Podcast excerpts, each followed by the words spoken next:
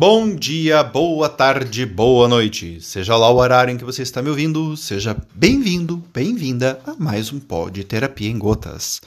O meu nome é Akin, eu sou psicólogo clínico e vou ficar aqui batendo papo com vocês nos próximos minutos a respeito dos temas que vocês trazem para mim nas redes sociais. Dúvidas, perguntas, inquietações, traumas.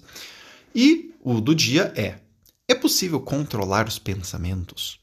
Ah, que pergunta boa, né? Bom, vamos lá, gente.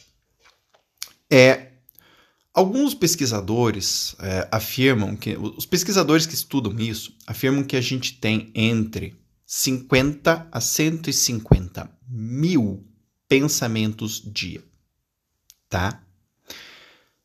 Então, né, os mais otimistas, né, que falam que a gente tem muito pensamento, são 150 mil. Os mais conservadores são 50. Vamos combinar que 50 mil pensamentos por dia já é pensamento pra caramba. Se você for pensar isso por hora, né, dá uma penga de pensamentos por hora. Coisinhas que ficam passando na nossa cabeça, né? Aí assim, como é que vai controlar toda essa penga de pensamento e ainda manter a atenção nas coisas que a gente tem que fazer? É muito difícil. Então, uh, a gente entende que não existe uma forma da gente controlar o fluxo dos pensamentos que passam na nossa mente, porque eles vão sendo gerados de uma maneira automática.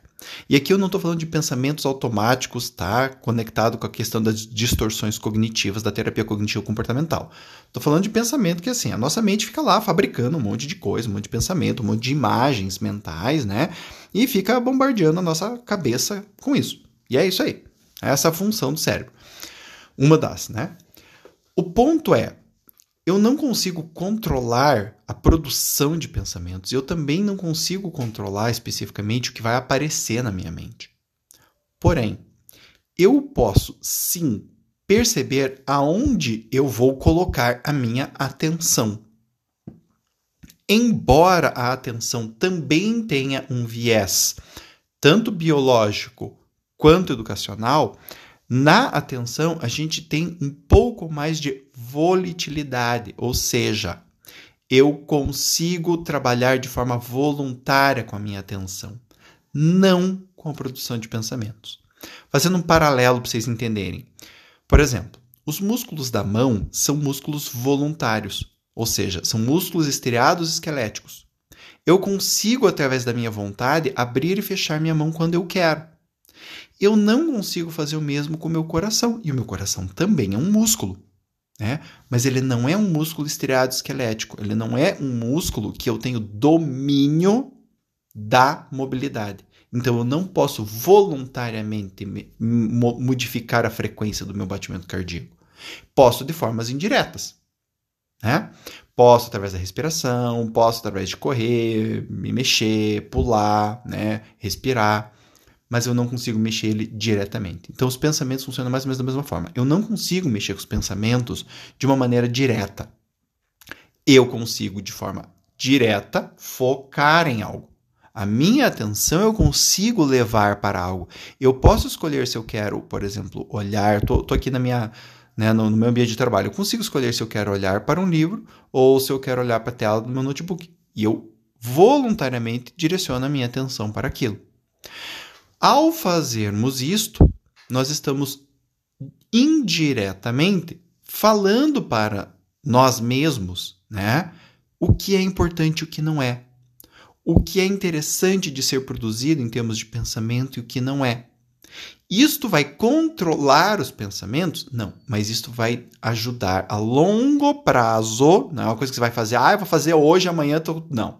Coisa de longo prazo, meses, tá? anos, isso vai dar um direcionamento para a tua mente.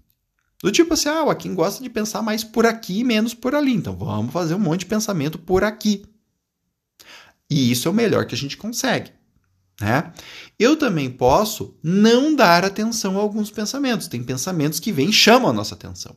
Eu posso optar por tirar a atenção desse pensamento e focar minha atenção em outra coisa. Isso também vai me ajudar né, a organizar o fluxo do meu pensamento. Né? Então é muito importante a gente entender isto. É como, por exemplo, a maré.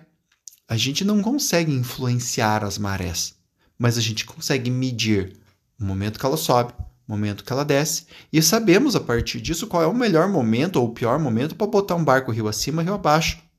Qual é o melhor momento de cruzar o canal?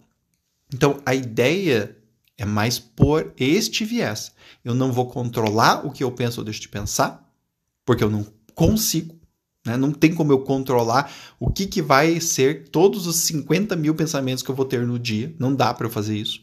Mas eu posso sim focar a minha atenção em um ou outro e desfocar a minha atenção de alguns que aparecem e começam a gritar no meu ouvido. E isso vai me ajudando a organizar como uma forma de biofeedback aquilo que realmente é importante para mim. É como se eu desse um like em alguns pensamentos e um dislike em outros. O cérebro aceita dislikes, tá, gente? É, então, assim, é como se falasse, isso daqui é legal, isso daqui não, não adianta me ficar me mandando, não, que eu não vou pensar muito.